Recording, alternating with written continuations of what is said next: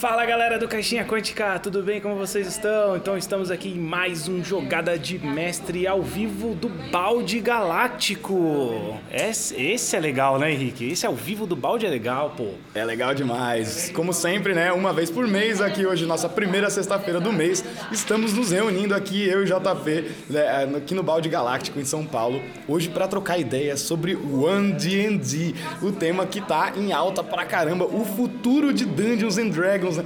O que E- será do futuro de Dungeons and Dragons? Talvez do futuro do RPG, né? Talvez o futuro do Que RPG. a gente tem coisa importante pra falar. Pensei que você ia falar One Ring, então eu tô brincando, é porque tá em alta, né? Tá em alta agora. Também tá em alta, Senhor dos Anéis estreou ontem, Ontem, né? é. A, a- a Ontem, série é. nova. É, já falamos sobre ela, né? Falamos sobre Anéis de Poder em aí alguns, alguns programas atrás. A gente falamos... nunca fez um programa só disso, né? Quem sabe um dia a gente faça. Sim, e fa- falamos com isso com o nosso, é, sobre isso com os nossos parceiros da Tria Editora, né? No É, TriaCast. isso, É, é. A gente falou no- no- sobre os Anéis de Poder, quando a série foi anunciada, comentamos sobre as nossas perspectivas e agora ela já tá aí lançada. Mas vamos falar sobre o outro lançamento do mês, que foi agora o One D&D, o futuro de. Dungeons and Dragons, né? É, cara, então foi anunciado. A gente já tinha feito um programa chamado. Seria, será que seria D&D 5,5, D&D 6? A gente chamou o Gustavo Sembiano, um grande abraço aí, Sembiano. A gente fez conjecturas, o que, que será que teria nessa nova edição? E agora a gente tem um playtest, saiu alguma coisa, então a gente tem já Exatamente. algumas coisas que- e dá pra também saber que caminho que vai tomar, né? É, a primeira coisa é que, assim, todo mundo sabe, isso vai ser lançado em 2024. Então a gente ainda tem dois anos pela frente do D&D quinta edição. O nome, a primeira coisa que é legal falar é que o nome One D&D, esse One D&D, ele diz respeito a que uma coisa que você acertou um dia. É, foi uma das previsões que Uma a gente previsão fez que lá no você acertou no é programa, verdade. que eles vão acabar com edições, não vai ter mais edição. E, e para mim isso é um pouco triste, porque eu vivi muitas edições de Dungeons and Dragons durante a minha vida, desde que eu era moleque, cara, desde a edição da edição vai saindo, né? Então é, é interessante. E o One D&D quer dizer que é isso, é um D&D que acabou e vai englobar tudo. One D&D to rule them all. rule them all. One D&D to rule them all. One D&D É. to rule them all. É, e- in the darkness. E vai aprisionar todos os outros RPGs. É, isso pode acontecer. A gente vai chegar lá na nossa conversa. Tem algum recadinho inicial pra dar aí, Jota? Tem sim, cara. Para apoiar o podcast é no apoia.se barra caixinha quântica. Acesse www.caixinhaquântica.com.br e veja... ou ve- veja? Não, porque aí no site é o podcast. Ouça. Mas pode entrar no Caixinha Quântica no YouTube e assistir outras lives que a gente tem aqui. É isso aí. E como é que faz pra achar a torre aí, Henrique? Torre do Dragão, como sempre, né? quem conhece no nosso site torredodragão.com.br. Lá tem todas as informações sobre as nossas mesas de RPG e sobre os nossos próximos eventos. Nesse mês, nos dias 24 e 25, inclusive, nós estaremos aqui no Balde Galáctico para o evento especial de 3 anos da Torre do Dragão. É, A gente vai fazer um evento especial de Senhor dos Anéis, né? Que é um tema que está super em alta, comemorando também o aniversário do Bilbo e do Frodo. Então, vai ter muita mesa de RPG, vai ter palestra, vai ter sorteio, vai ter uma série de atividades. Se você gosta de Terra-média, gosta do mundo do Senhor dos Anéis e gosta de RPG de mesa, não deixe de participar dessa comemoração com a gente nos dias 24 e 25. Lá no torredodragão.com.br tem todas as informações para você saber mais sobre o evento e para você poder se inscrever também para vir jogar e curtir essa comemoração aí com a gente. Pra quem não sabe, o dia do aniversário do Bilbo, que tem lá no filme, é o mesmo dia do aniversário do Frodo. Os dois fazem aniversário no mesmo dia, mas aquele dia estava se comemorando o aniversário do Bilbo, no filme lá, né? Exatamente, exatamente. Então, dia 22. E o aniversário da Torre também acontece nos dias seguintes, né? Nossa primeira publicação nas redes sociais aconteceu no dia 23 de setembro, logo na sequência do aniversário do Bilbo e do Frodo. Então, dias 24 e 25 estaremos aqui jogando muito RPG e comemorando os três anos da Torre. Beleza, então vamos lá. One D&D to rule them all. One D&D to rule them all. O que, que você espera, antes da gente entrar um pouquinho no, no playtest que saiu, né, nas regras e tal, é, me, me, me pegou, Henrique, uma coisa me pegou, que agora ele, eles estão dizendo que o D&D vai ser, não é somente um jogo, é uma é um ecossistema, né? É- É, um, é, um, é, um, é um apanhado de coisas que vai se chamar Dungeons and Dragons. né? Exatamente. E isso engloba o próprio livro e o jogo. Isso engloba é, o D&D Beyond, Exatamente. que é uma plataforma, né, que já plataforma que veio virtual, né? crescendo, que não era deles, eles compraram, a Wizards comprou e engloba um VTT, né? Então a gente, o Day, One D&D não é somente o D&D que a gente conhece, de jogar com livro, jogar assim, o One D&D é o são essas três coisas agora que é um ecossistema. Primeiro de tudo, o que, que você acha disso? É, muitas coisas me agradam e, e algumas coisas me desagradam nesse novo formato. Eu sei que tem muita coisa que está te desagradando. Tem, Então, tem algumas vai com coisas. calma, vai é, com mas, mas, algum- mas muitas coisas me agradam. Primeiro, primeiro já- daqui a pouco eu vou ser polêmico, É. mas primeiro eu vou elogiar. Primeiro eu vou falar as coisas que, que eu gostei dessa nova proposta.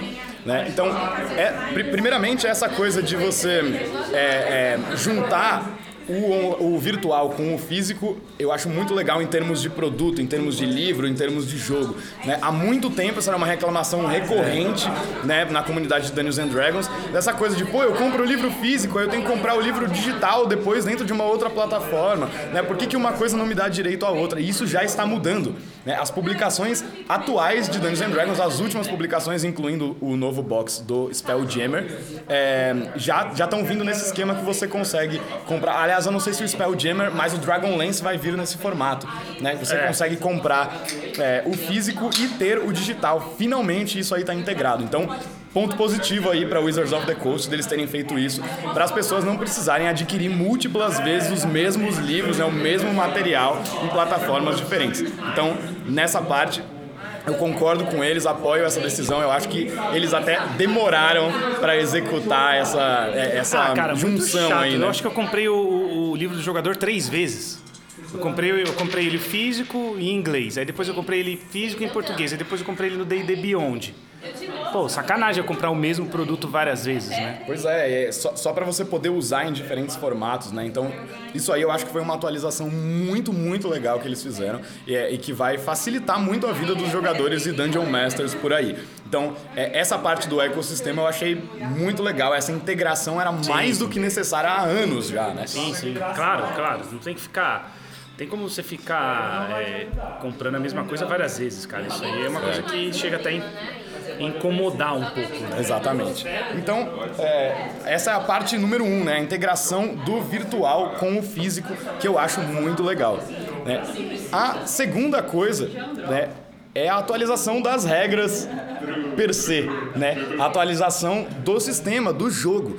É essa coisa de que a gente vai ter uma nova versão. Na verdade, a gente, a cada lançamento, a gente tem uma nova versão de Dungeons and Dragons, né? A gente está num momento muito curioso de transição, né, Jota? De é, cada publicação nova modifica um pouquinho o jogo, modifica alguns princípios, modifica alguns detalhes e o jogo ele tá numa metamorfose, né? Ele tá num momento de metamorfose. Então é difícil até a gente falar quinta edição, mas o que é daí da quinta edição?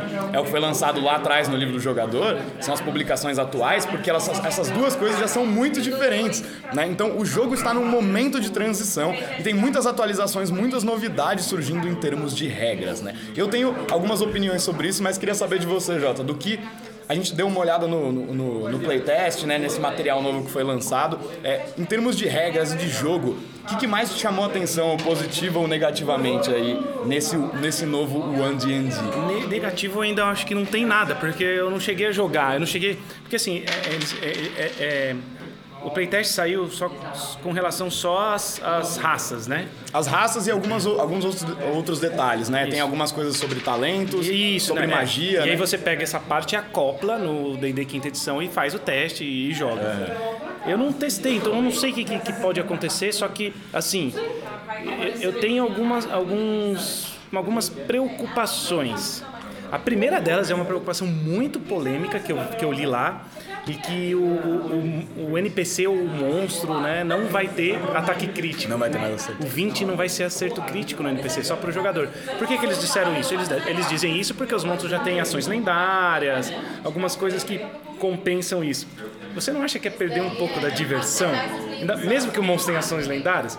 Pô, o mestre fala, tirei um 20, cara, você se ferrou e não sei o que e tal. Não é legal isso? É, eu acho que tem os dois lados da história, né? Eu acho que eu entendo essa decisão, eu entendo esse caminho que eles estão tomando, porque a gente sabe que Dungeons and Dragons não é um jogo balanceado. Ele não. não. é um jogo equilibrado, ele não é um jogo que você consegue montar um combate matematicamente perfeito e equilibrado. Ele não é feito para isso, nunca não, foi feito é. para isso. Então existe essa ilusão de é, é, é, essa coisa que as pessoas almejam por esse balanceamento, por esse equilíbrio, que o jogo não é feito para isso. Então eu entendo eles, tem, eles tentando tomar esses caminhos diferentes para fazer com que o jogo seja um pouco mais previsível e um pouco mais fácil do mestre conseguir equilibrar as dificuldades das coisas. Então eu entendo o princípio por trás dessa decisão, mas eu também acho que perde uma parte importante do jogo, né? Perde é, essa imprevisibilidade muitas vezes é o que move o jogo, é o que, é o que deixa os jogadores é, tensos, é o que deixa o pessoal incerto sobre o que vai acontecer numa aventura, né? Então eu ainda não sei o que eu acho sobre essa decisão. Eu entendo, eu acho que é necessário não, um ajuste de balanceamento nesse sentido para que o mestre consiga equilibrar e os combates não sejam tão 8 ou 8 ou 80, é. né? Mas é, eu não sei se esse é o caminho. Eu, é, eu ainda estou um pouco desconfiado dessa regra. É, eu não quero ser aquele cara chato, né? Que, ah, porque eu vivi o D&D desde a da segunda edição, não digo a primeira, mas desde a segunda edição até hoje, e falar que, ah, essa, eu não quero essa mudança porque eu sou, né, tipo, saudosista, essas é. coisas. Não, não é isso que eu quero. Mas eu queria eu quero entender isso, cara, porque não sei se você tirar o crítico, né? Outra coisa que eu vou falar do, do NPC ou do monstro, né? Mas assim, só vendo pra, pra crer. Não posso é. falar nada agora, mas. É, uma coisa legal que eles falaram sobre isso, que eu achei é que é, as ações de recharge, por exemplo, que são aquelas ações de monstros que você tem que rolar um dado para ver se ele pode executar Isso. aquela ação ou não. Isso, se é. volta a ação, né? Uma vez que a, que a ação estiver recarregada, que a habilidade estiver recarregada, né, o, fica na mão de quem está narrando decidir quando aquela habilidade vai ser usada. Então, isso coloca o controle um pouco mais na mão do mestre, tira um pouco o fator imprevisibilidade daquela coisa de, putz, matei um personagem sem querer, não era para isso acontecer agora. Né? Então, eu entendo essa coisa de vamos deixar o se mestre morrer, um pouquinho mais morreu. no. É, é vamos deixar o mestre um pouquinho mais no controle. É, eu entendo a lógica por trás. Precisaria ver na mesa de jogo como é que isso funciona mesmo. É, eu tenho algumas desconfianças, mas é uma regra que eu gostaria de tentar implementar para ver o que acontece. É, tem que ver na mesa de jogo. Outra coisa que eu queria falar também é, é o lance da inspiração. Eles estão incentivando que tem inspiração toda hora. Então, se você tirar um 20 no dado, você ganha uma inspiração. Eu não, eu não lembro se é, é acumulativa, acho que não é acumulativa como nunca foi, né? Você, uhum. você só pode ter uma, né? Uma incentiva você a gastar essa inspiração. Tirou um 20, ganha outro, tirou um 20, ganha outro. Então tudo tem é, inspiração é, no 20. Então, assim, é, para mim eu vejo. não Isso aí não é algo que também, nossa, quebrou o jogo. Não, não, não mesmo. tá incentivando, porque a inspiração também ela era um pouco negligenciada, você não acha? Bastante. Ela esquecia. Bastante. É, eu acho, eu acho que era uma mecânica. Que é uma, uma regra, uma mecânica que tinha uma ideia muito legal e que pouca gente acabava utilizando. Eu gosto dessa ideia de você ganhar o benefício por ter tido um acerto crítico, de ter uma vantagem ali, mas ao mesmo tempo é, eu fico pensando em algumas outras coisas, do tipo, a inspiração originalmente ela era feita para você poder recompensar uma boa interpretação, Exato. uma ideia uma ideia interessante que mudou o curso do jogo, né? Você poder recompensar jogadores que pensam de forma tática, de forma estratégica. Então, ela era uma coisa que ela estava atrelada ao roleplay, à interpretação dos personagens personagens na mesa e não aos resultados dos dados. Então, mas eu continua acho... ainda, né? Um pouco. Mas mais ou menos, porque se ela está atrelada ao 20 no dado, ela não, ela não está mais recompensando o roleplay, ela está recompensando o sucesso, A que sorte. é uma coisa aleatória. É. Né? Então, eu não sei se eu gosto dessa mudança. É, eu gosto da ideia de um acerto crítico te dar um outro benefício que não seja só o dano. Mas eu acho que a inspiração é, ela, ela é muito legal quando você pode recompensar outras coisas que não são mecânicas no jogo. É, então me entristece um pouco ver que não funcionou do jeito que eles fizeram inicialmente, porque as pessoas acabavam negligenciando, esquecendo essa mecânica. Eu uso bastante nas minhas mesas como essa ideia de recompensar os jogadores por ideias legais, por interpretações legais. Então me, me entristece um pouco. Eu gosto da ideia de o crítico não ser só dano, ele te dá uma outra coisa, ele te dá uma outra possibilidade, ele alavanca o jogo para uma nova coisa. Mas de repente talvez seja o caso de pensar numa nova forma de recompensar o roleplay, a interpretação dos jogadores. Eu, eu gosto da ideia, mas eu, eu não gosto da, da ideia de substituir uma coisa pela outra, e sim de acrescentar novos benefícios para um acerto crítico, por exemplo. Pessoal do chat que, e pessoal que está assistindo aí, quiser falar o que, que acha disso, dessas mudanças, quem joga muito D&D sabe que agora o 20 vai dar uma inspiração, né? Tem essas coisas. É, o NPC o monstro não tem mais acerto crítico 20. O que, que vocês acham disso, né? Fala aí que a gente comenta aí, a gente conversa aqui pelo chat. É, legal. O que mais de mudanças de regras nós temos aí? Aí Jota? tem uma mudança que é legal, interessante e importante, que é, por exemplo, é, algumas raças vão ser alteradas. Então não tem mais orc, é, não tem mais meio orc, nem meio elfo, né? Então agora é o que aconteceu. Você, é o que, é, o que você é o que você quer fazer do seu personagem. Então, por exemplo, se você quer ser um meio elfo, você vai escolher uma característica principal, ou humano ou elfo, e vai pegar aquelas características e vai fazer. Você né? consegue montar a sua própria raça híbrida, né? Híbrida, é. e, e, aí na, na, narrativa, na descrição, você coloca como que vai ser a feição dele. Se ele vai ter orelhas com tudo, se ele não vai ter, se ele vai ser baixo, se ele vai ser alto. É, humano com, com gnomo, humano com anão, entendeu? Vai poder ter todo tipo de miscigenação de raças, assim, interessante isso isso, né? Isso, eu, eu acho isso bem legal. Eu, eu vi um, um, comentário muito interessante é, de alguns, na verdade, alguns comentários de alguns youtubers, alguns produtores de conteúdo muito legais de D&D que eu sigo, é, eles levantando uma preocupação sobre sobre a estabilidade e a consistência do cenário a partir do momento em que isso, essa decisão é tomada. É, é sobre a possibilidade de existir uma disparidade entre o que acontece na mesa de jogo e o que acontece no lore canônico de Dungeons and Dragons. Porque D&D não é mais só um jogo. D&D tem filme, D&D tem desenho, D&D tem quadrinho, D&D tem um monte de romances, D&D tem um monte de outras coisas. E essas mudanças nas raças, elas podem acarretar inconsistências dentro do cenário. Isso, para um mestre como eu, por exemplo, que eu narro 90% das vezes aventuras originais, em cenários originais, isso para mim não me influencia tanto. Mas para as pessoas que usam muito o cenário de Forgotten Realms, os cenários oficiais, como você, por exemplo, que eu sei que utiliza bastante, é, pode acarretar em algumas inconsistências sobre as raças. Então, eu gosto dessa ideia de abrir mais possibilidades e dar mais possibilidades para os jogadores criarem personagens diferentes. Eu, do jeito que eu narro, para mim isso funciona perfeitamente. Mas eu reconheço que pode haver um certo atrito com quem utiliza o cenário canônico e vai ter inconsistências, naturalmente vão surgir, porque é, isso está mudando a mitologia pré-estabelecida do jogo. Uhum. Né? Então, eu acho que tem o lado bom e tem o lado ruim, como todas essas mudanças. Para mim, na minha posição como mestre, isso é bom. Mas eu entendo que pode ser ruim para outras pessoas. Sim, sim, claro. Cíntia, ah, como assim o monstro não tem mais acerto crítico? Sabia, Cíntia, é. essas que, que, que gosta do, da é. porradaria, sabe? A gente sabe, a gente joga junto, né? É, o Gui falou aqui, espero que compensem com bastante habilidades únicas para os inimigos.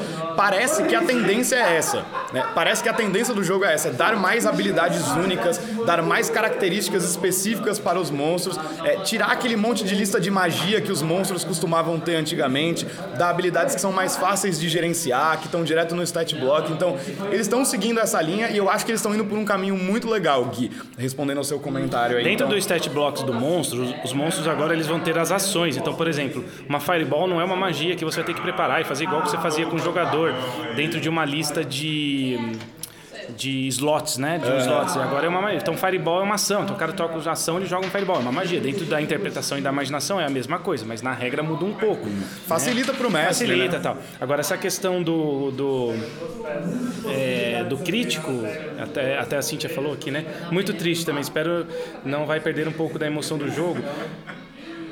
Eu acho que sim também. Eu acho que, assim, eu não estou gostando muito disso aí. Preciso ver como é que vai hum. ser. Mas cada mesa é cada mesa, cara. E é só o mestre falar, meu, 20 aqui vale crítica e acabou. Não, você não precisa seguir exatamente o que está no livro sempre, né? Uhum. Eu ainda acho que, como é um playtest, muita coisa vai mudar Com e talvez. Tem dois anos aí é. para coisa se estabelecer, né? É. Mas é legal ter essa. É, é, é legal esse contato que eles estão abrindo pro público pra galera dar opinião. Eles acertaram isso durante a produção da quinta edição e eles estão repetindo esse mesmo ah, processo. Isso é importantíssimo. Né? Estão abrindo é. pra, pra galera jogar e aí ver que regra vai ficar e que regra vai sair. Exatamente. É, tem que botar na mão do público mesmo e eu acho que essa é uma atitude muito bacana que eles estão tomando de novo.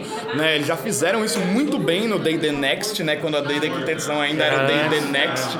Né? É, fizeram isso muito bem e estão fazendo isso de novo. Então eu acho que essa atitude é muito legal por parte da Wizards of the Coast de ouvir o público deles. Né? No fim, o mestre resolve, mesa minha, já que os monstros não terão críticos. Jamais. Jamais. É, isso é uma coisa sempre legal da gente comentar que o RPG, cada um joga do seu jeito, cada mestre narra do seu jeito, cada grupo é diferente. Então, ninguém é obrigado a acatar nada, né? Eu uso coisa que eu peguei da quarta edição na quinta edição, eu uso coisa que eu peguei de outros jogos na quinta edição de D&D, coisa de old school e vice-versa. E uso coisas que eu aprendi na quinta edição para narrar old school. Então, eu acho que é uma caixa de ferramentas, né? Os RPGs no final das contas são, uma, são grandes caixas de ferramentas que a gente pode utilizar aí para personalizar os nossos jogos da maneira que for mais legal para aquele grupo especificamente. Eu uso tanta coisa de Pathfinder que eu acabo jogando Pathfinder. É, pois é. Sacanagem, valente. Pois é, pois é. Inclusive, algumas, algumas dessas mudanças propostas nessa nova versão de D&D são coisas que são inspiradas pelos sistemas da Paz, pelo Pathfinder e pelo Starfinder, né? Então eles têm, têm algumas coisas que eles estão olhando para essas outras pessoas que estão produzindo RPGs e aprendendo com eles também, né? Aprendendo sobre Sim, tendências, claro. aprendendo sobre um monte de coisas. É, uma outra coisa que eu queria falar sobre as raças é a questão dos modificadores de atributo, né? Os bônus de Vem atributo. pelo background, né? Que agora não vem mais pela raça. Não, isso é legal. Ele vem Isso pelo é antecedente. Isso eu é acho bom. isso muito legal. Eu vi os mesmos comentários sobre as possíveis inconsistências que isso pode gerar. Por exemplo, né, um Golias é sempre forte e tem uma constituição melhor do que outras espécies. E agora, se você puder botar o seu bônus de atributo onde você quiser, cria essa diferenciação. Vai ter Golias que vão ser fracos, vai ter Mas Golias se que ele vão foi ser criado espertos. em outro lugar? Exatamente. Depende da história, né? Eu acho que é uma mudança de uma visão geral da raça para uma visão do indivíduo. Isso eu acho muito legal. É, Essa- saiu essa de, questão- um, de um geral para uma Exatamente. questão individual. Você não está mais trabalhando com um estereótipo de todos os membros dessa raça são assim. Eles já tinham feito isso com os Droll, né, com os elfos do subterrâneo. Já não são que eles já não são maus. mais maus, eles não são inerentemente maus. Existem indivíduos bons e indivíduos maus. E eles estão olhando para essa coisa de favorecer o indivíduo dentro de uma espécie. E eu acho isso muito legal. Eu acho isso um princípio muito bacana. Eu vi uma sugestão que eu achei muito legal, é, é uma, de uma pesquisa que estava sendo feita dentro de uma comunidade específica ali que eu acompanho, dessa coisa de não tirar totalmente os modificadores de atributo das raças, mas espalhar ele entre, eles entre as diferentes coisas. Então, por exemplo, você pode ganhar um mais um da raça, um mais um do background e um mais um da classe, por exemplo. é melhor. Cada coisa te Não, dá um melhor, pedacinho, Wizards. entendeu? Wizards, isso é melhor, Ó, escuta, escuta É. isso. Isso não sou eu que estou inventando. Não, é bem tá? melhor, São cara. outras pessoas que estão comentando isso e eu tô Porque gostando dessa você ideia. não pode também é, tirar 100%, mesmo que um anão, vamos supor que um anão ele é criado num lugar onde ele não bate tanto, é, não, não faça tanto um ofício, então aquela constituição não vai vir, né? Porque o anão sempre tem mais hoje de constituição, É. mas não vai vir. Então, mas ao mesmo tempo ele tem aquele negócio da, do DNA, ele, ele nasce um pouco mais forte. No, no Senhor dos Anéis, Auli fez os anões a raça ser mais forte. né? Naturalmente Naturalmente, para poder aguentar justamente a- a- os malefícios que Melkor fazia, na, da- a, né, a, mer- a- merdaria que Melkor É. causava na Terra-média.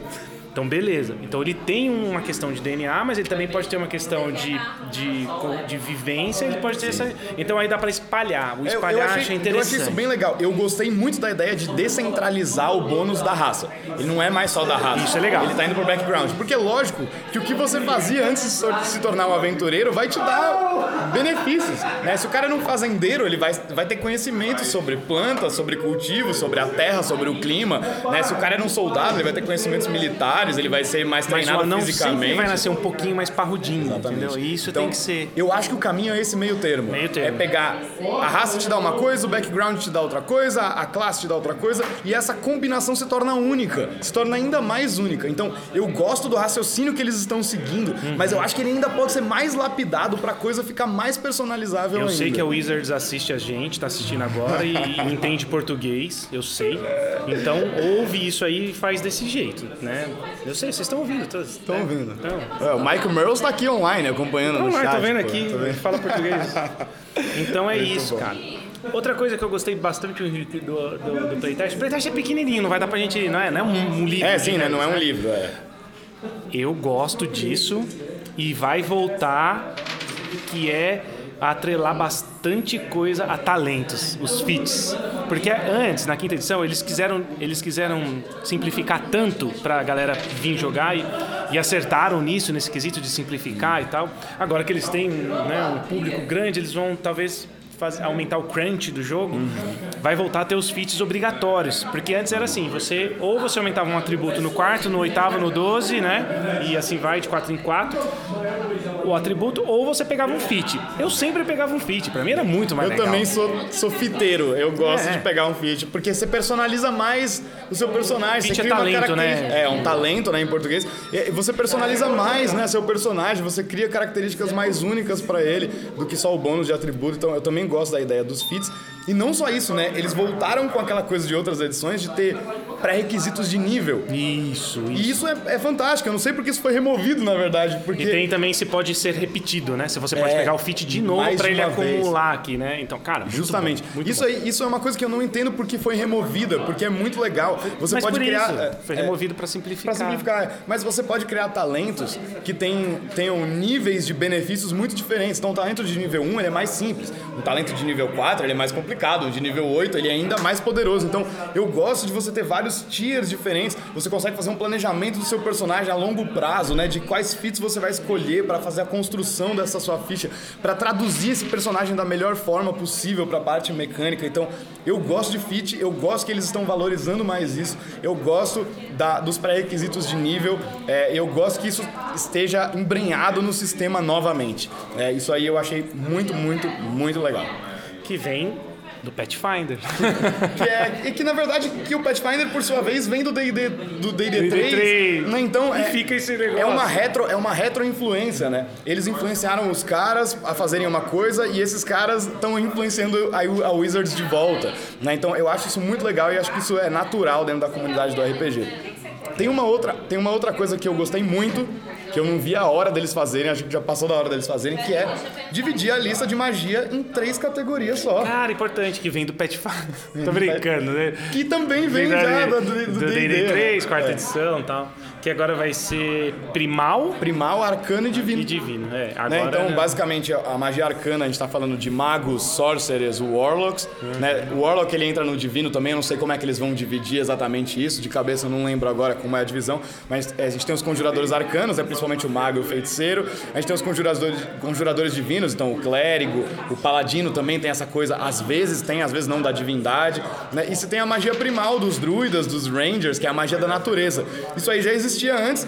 Eles acabaram complicando mais na quinta edição, porque eles criaram uma lista de magia para cada classe. Para cada classe, né? Isso eu acho precisa, que, é, que é desnecessário. Precisa. E eu gosto de ter só as três listas de magia. Então, isso aí, assim como os feats, eu achei que os caras acertaram, acertaram. e eu espero que eles continuem é. nisso aí. Jogava é, a DD First Quest, né? Jogava First Quest, vinha uns compêndiozinhos na banca, era muito louco. Você comprava assim e vinha magias arcanas magias divinas, uhum. magias, né? Então você não precisa ter um para cada classe, porque complica demais e, e, fica um calhamaço de magia no livro assim, né? É, e às vezes tem magia repetida, né? Tem, tem lista de magia que tem várias, tem várias magias em comum assim. Né? Faz mais sentido existir uma gama de magias e as pessoas terem acesso àquelas magias Exatamente. do que você ter magias só porque você é mago tem magia de mago, só porque você é feiticeiro tem magia de feiticeiro, né? Então não, não, não faz tanto sentido, é. né? E, e, isso isso veio, isso surgiu há muito muitos e muitos anos, há décadas no D&D, conforme as classes foram surgindo, né? Porque antes tinha, quem tinha magia era o clérigo, que era magia divina, uhum. e o mago, que era magia arcana.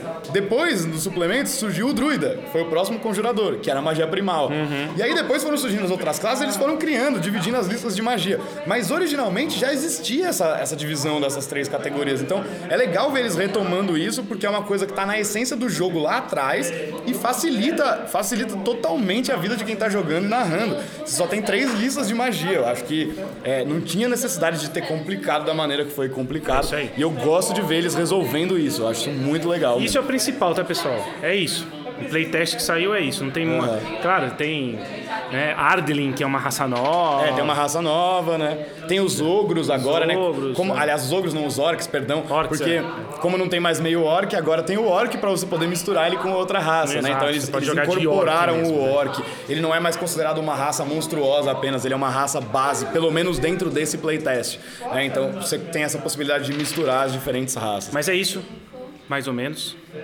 Agora vamos falar de polêmica? Vamos falar de polêmica? Agora é a parte. Ah, agora vai vir a parte Que me legal, dá medo. Agora que o algoritmo do YouTube espalha pra todo Espalha mundo. todo mundo. Enquanto eu tô falando coisa útil, o YouTube restringe.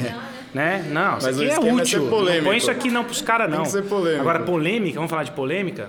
Aí sim, nossa, agora é polêmica. Agora, Agora o algoritmo, né? Nossa, caralho.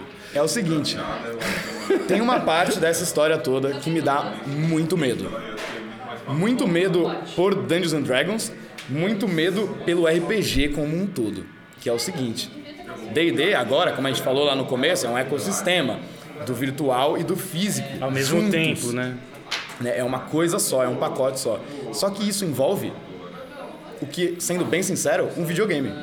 Então, é isso que eu ia falar, cara. O lance do, do VTT tem umas imagens aí, algumas fotos, né? Algum- Alguns prints do VTT. Inclusive é o, o print do. É, é o nosso thumb É o do- nosso da, da live hoje. é. Né? Então, assim. Cara, até que ponto isso é legal, né? Até que ponto... é, eu, eu acho muito louco você comprar uma aventura, sei lá, você vai comprar lá a Dragon Heist, que eu mestre pra caramba, que eu adoro ela.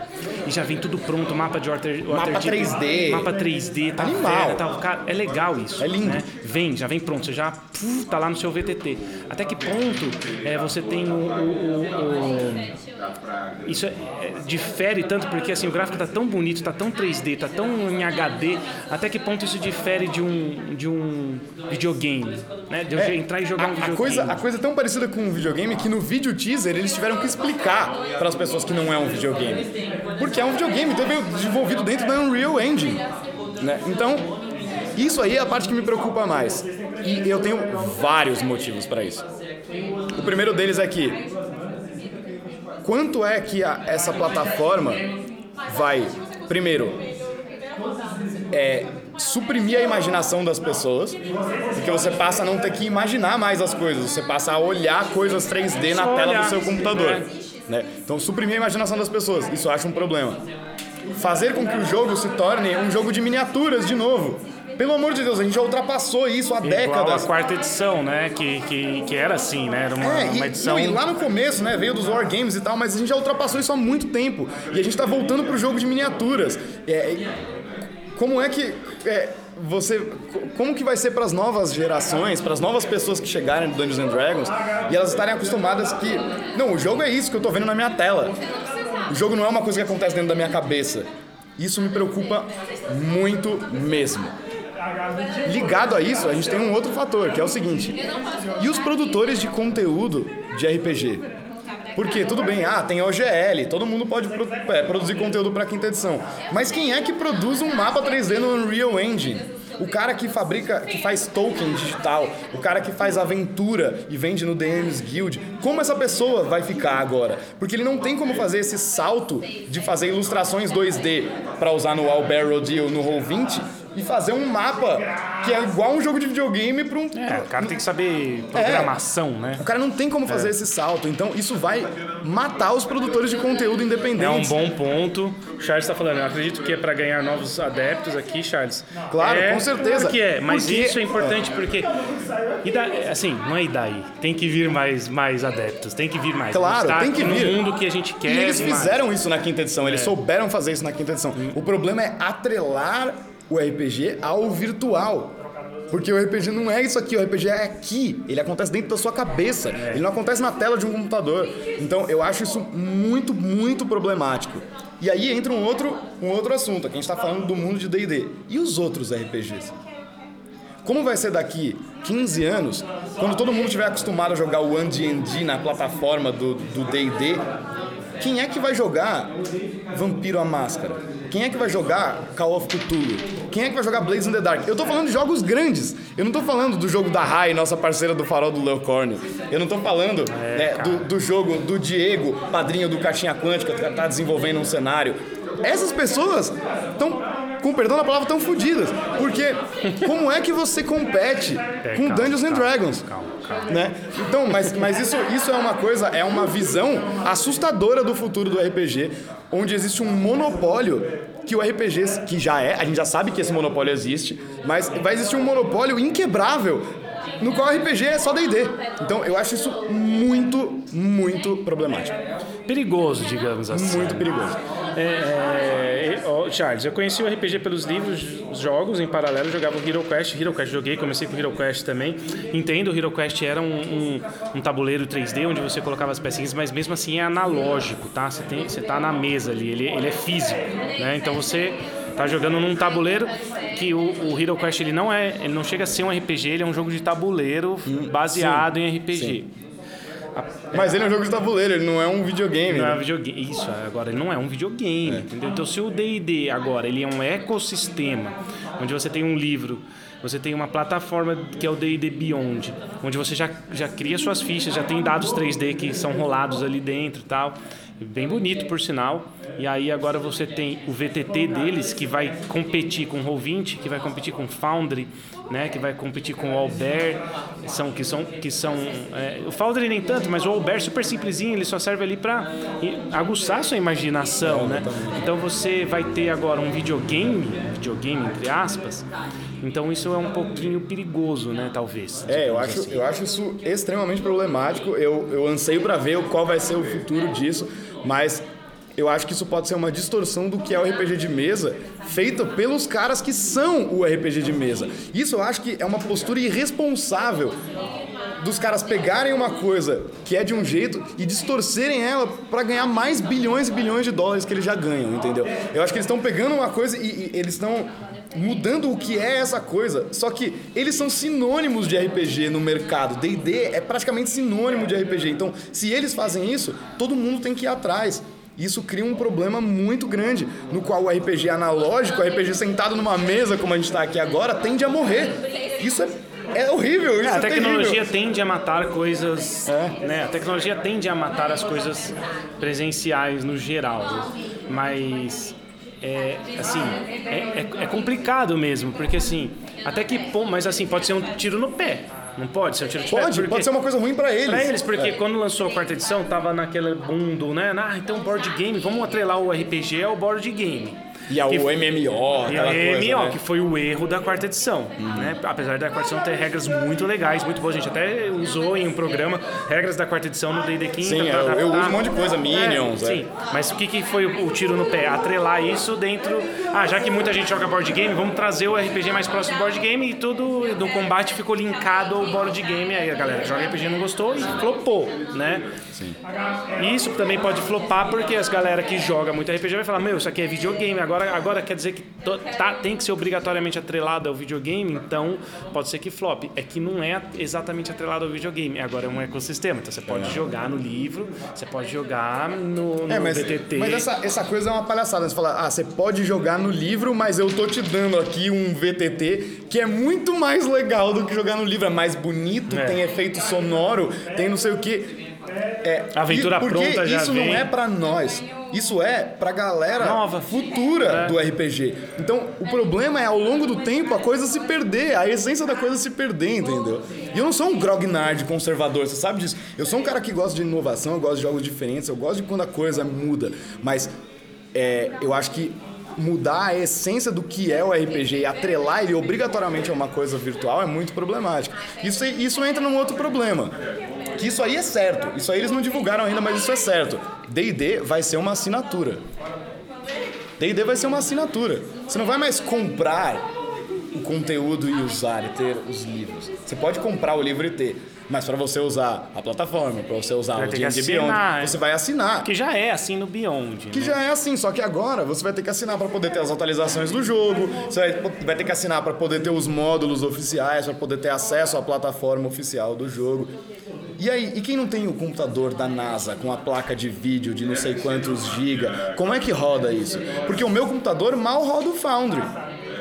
Não, mas assim, aí você vai. Aí Entendeu? Tá. É que, ó, Charles, acredito que essas ideias são para vender, para ganhar novos adeptos e evolução. Não vai se perder. Não, não vai, Charles. Igual a fita Charles, cassete. Não, Então, não vai, perde. não vai se perder, mas, mas o que acontece quando eu, o JP, você formos velhos, considerados velhos old school, porque a gente jogava a quinta edição, E a maioria esmagadora das pessoas, que vai ter 30 anos, 20 e poucos anos de idade que estiver jogando, não souber mais o que é o RPG de verdade. Não é que é de verdade mentira, não, tô, não quero ser, parecer uma pessoa conservadora, mas eu não, eu não gosto da ideia de que para eu jogar RPG eu preciso estar numa plataforma online olhando para uma tela. Eu gosto de imaginar, eu gosto de criar, eu gosto de compartilhar fisicamente as coisas.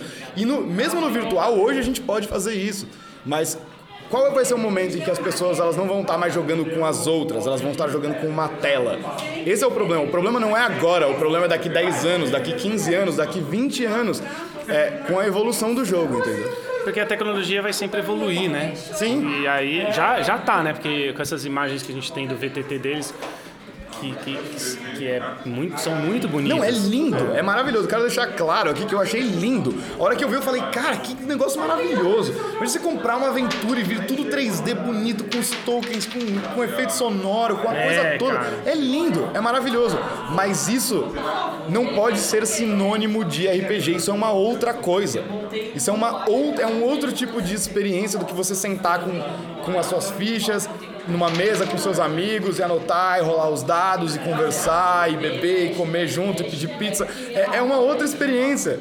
É a experiência de sentar com as pessoas para jogar. E mesmo no online, hoje a gente consegue ter uma experiência similar.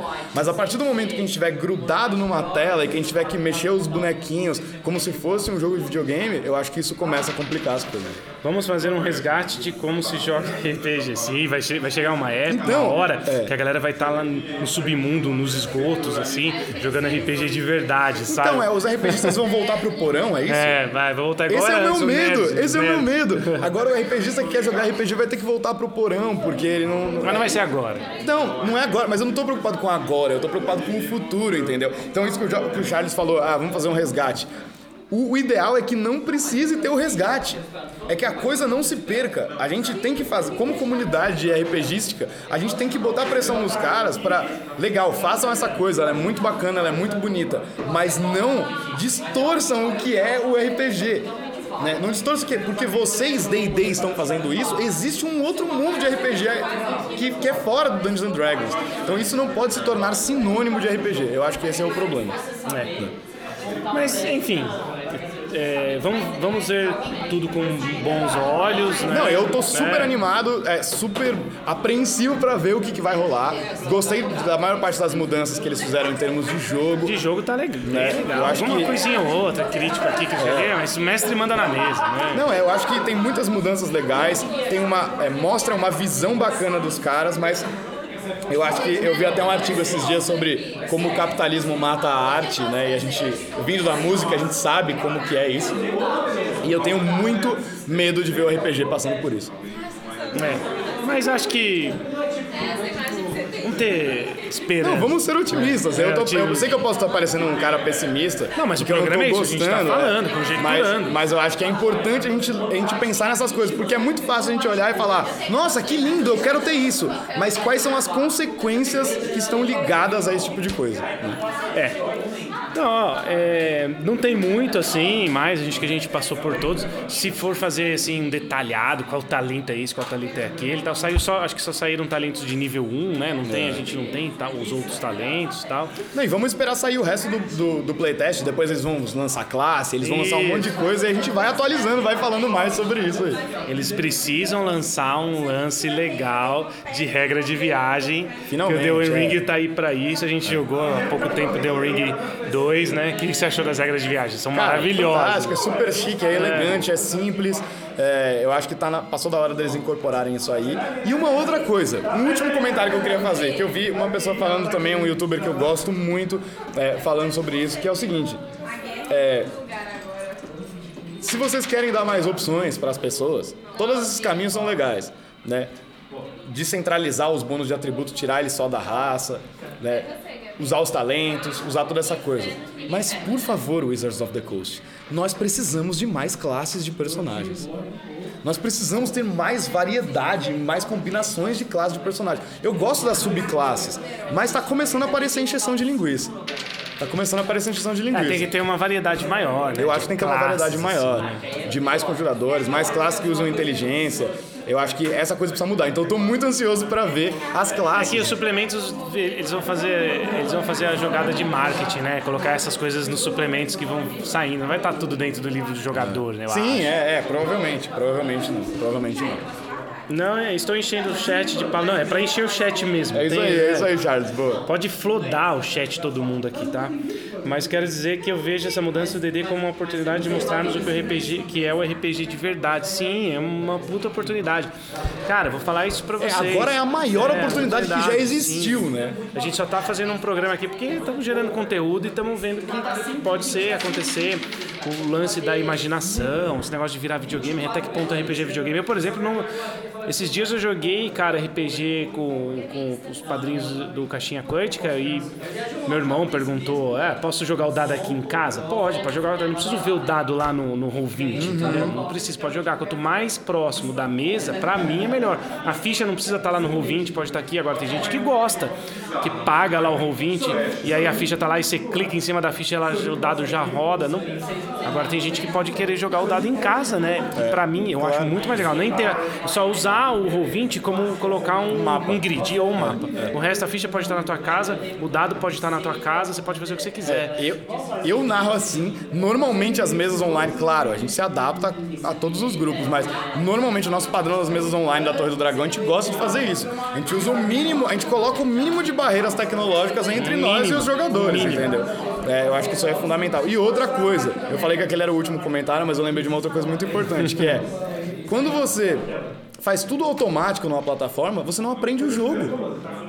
É, porque a plataforma calcula as coisas. É, você cria o personagem automático, você rola o dado automático, os efeitos já são todos calculados, então você não aprende a jogar, você não aprende o que o seu personagem ganha, você não aprende a usar as coisas de jeitos diferentes. Até os espaços que a magia ocupa, entendeu? Você não sabe nem quanto que a magia Exatamente. pega no, no- no Então, grid, assim. É, é, você afasta a pessoa do jogo. Ela passa a se ligar com a plataforma e com a interface de usuário e ela sai da, da ligação que ela tem com o jogo, com as regras, com o sistema, com o cenário. Ela passa a se ligar com uma plataforma. É, então, e a gente percebe muito isso, que é, normalmente quem está muito acostumado a fazer tudo automático tem muita dificuldade de entender as nuances do jogo. Porque, lógico, tem um computador fazendo para você. Né? Então, é, eu acho que isso pode causar uma tendência às pessoas não quererem mais entender as regras, não quererem mais entender como o jogo Agora, funciona. de a, trazer pessoas é o que a gente mais quer. A gente, a gente tem um, um hobby nichado para quem produz conteúdo como a gente. É um pouco chato, assim, porque só um ou outro se destaca, só um canal que tem, que tem é, mil vi- milhões de views, só outro, outro, um outro Instagram que tem seguidores, tá? e não é assim, porque o nosso, o nosso meio ele é nichado, né? Super nichado. Então a gente quer mesmo que tenha. Cara, eu quero mesmo que tenha a, a série do Senhor dos Anéis. Não tô nem aí, cara, se tá igual o livro ou não. E aí, ó, isso é problema. problema sim, lógico. Eu, como fã, tem coisas que me incomodam ali, que não tá igual do livro.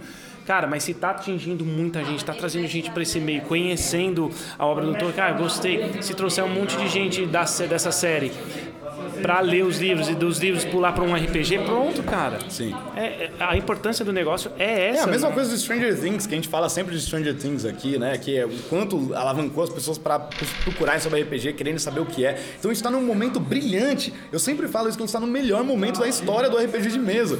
E a gente tem que aproveitar isso para não deixar ele se perder, para não deixar ele ser corrompido pelo capitalismo, pela tecnologia, pelo entendeu? A gente tem que aproveitar esse momento pra gente mostrar o que a gente quer, qual é o jogo que a gente quer ter, entendeu? Então eu acho que é fundamental a gente estar no melhor momento do nosso hobby. Mas quanto mais pessoas vierem, melhor. É, Ah, mas a série tá desvirtuando. Ah, mas a série lacra. Puta, essas coisas me, me irritam. Não, isso aí a né? gente nem vai entrar nesse É, não vou nem entrar nesse assunto. isso Eu, eu quero que milhões de pessoas assistam a série. Sim. Desses milhões, tantas milhares leiam os livros do Tolkien me, E centenas vão jogar The One Ring. joga The One Ring.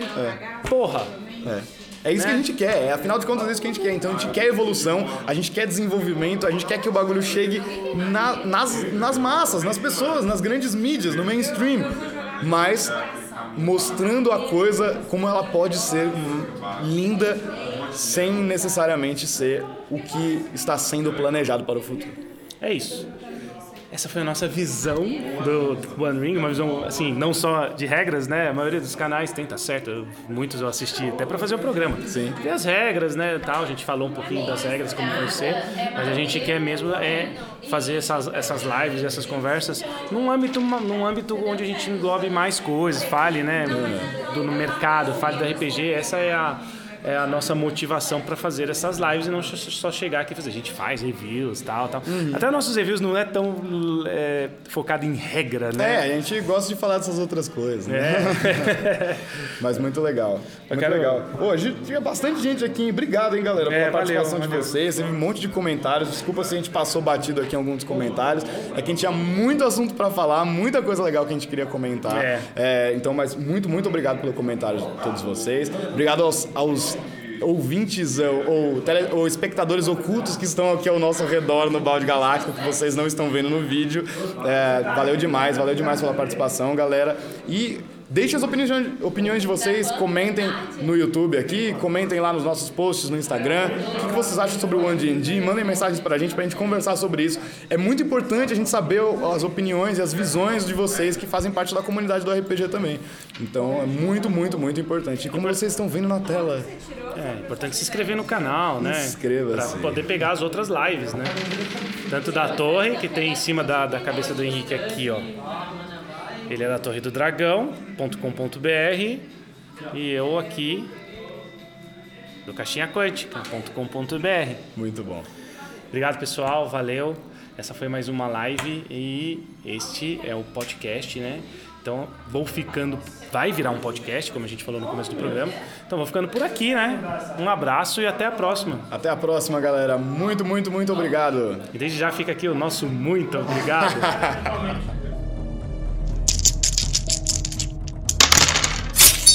Oh.